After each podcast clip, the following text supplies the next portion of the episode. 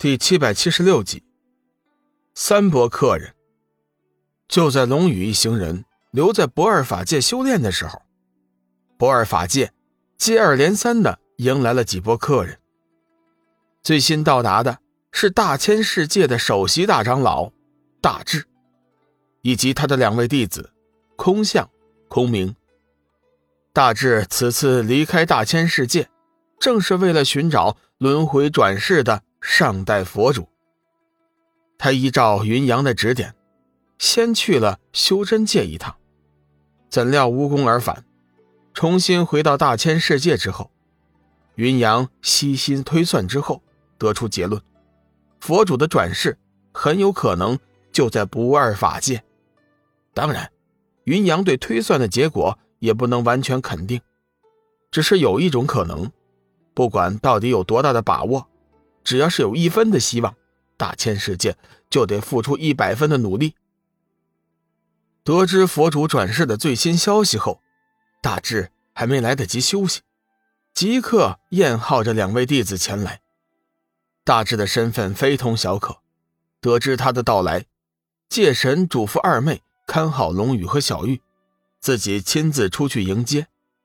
大智是七界之内仅有的几个。见过界神真容的上位者，两人关系也很不错。得知大智的来意之后，界神仔细的想了一下，初步猜测，大智所找的人很有可能就是智远小和尚。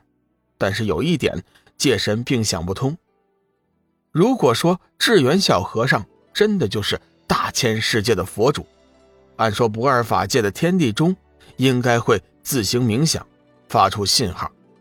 妾神这会儿也没心思仔细思考这事儿，随即把自己的猜测和推断告诉了大智，把难题交给了他。大智闻言，心中也是疑惑不解。界神的话很有道理，如果说志远真的是佛主转世，按道理天地中应该会自行的发出冥想，难道说云阳算错了吗？说话的是大智的弟子空明。大致想了一下，道：“这件事情确实是有点奇怪呀。不过，我还是相信云阳的推算。至于天地中没有发出信号，并不能直接否定志远的身份。”大致的另外一个弟子空相道：“不错，事情没有搞清楚之前，我们绝对不能放弃。界神大人，希望你能大开方便之门。”为老衲师徒三人推荐一下志远师傅，大智恭敬的说道。界神道：“哎，大师客气了。实话告诉你，志远一行人此刻正在修炼，无法与你们相见。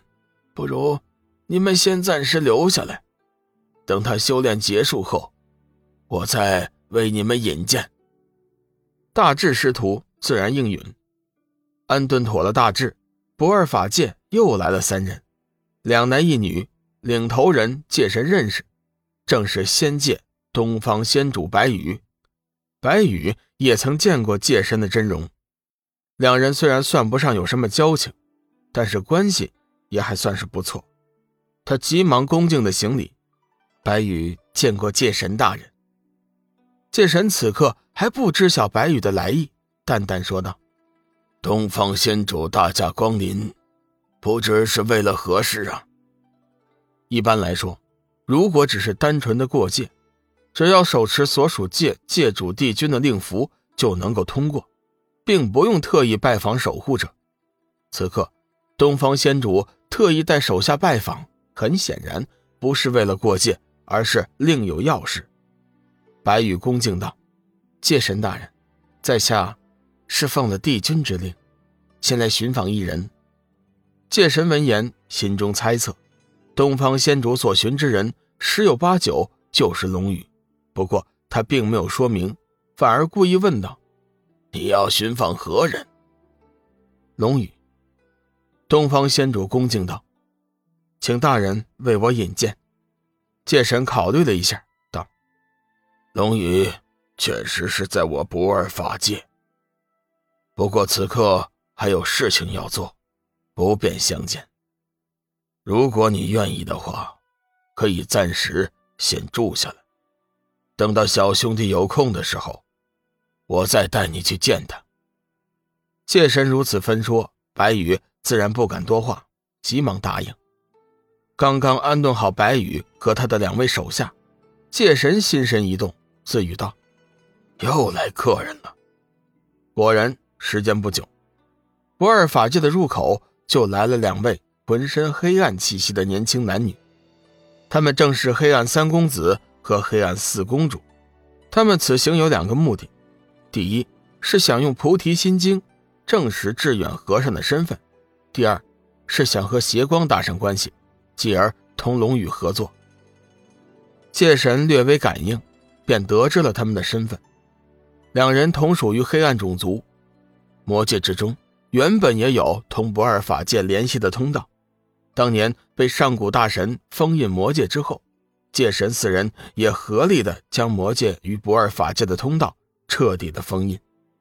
故此，黑暗之渊的种族并没有借助不二法界来往于各界。事实证明，洪荒四友当年的决定是明智的，否则的话，黑暗大军。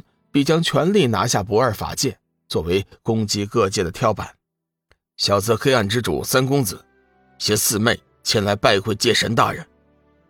黑暗三公子对不二法界多少也有些了解，不敢过分造次，态度显得十分恭敬。界神闻言想了一下，既然已经接待了两波客人，也不多他们这一波。撤去防御之后，界神将两人请了进来。黑暗三公子与四公主都是第一次见到传说中的人物，急忙行礼，见过界神大人。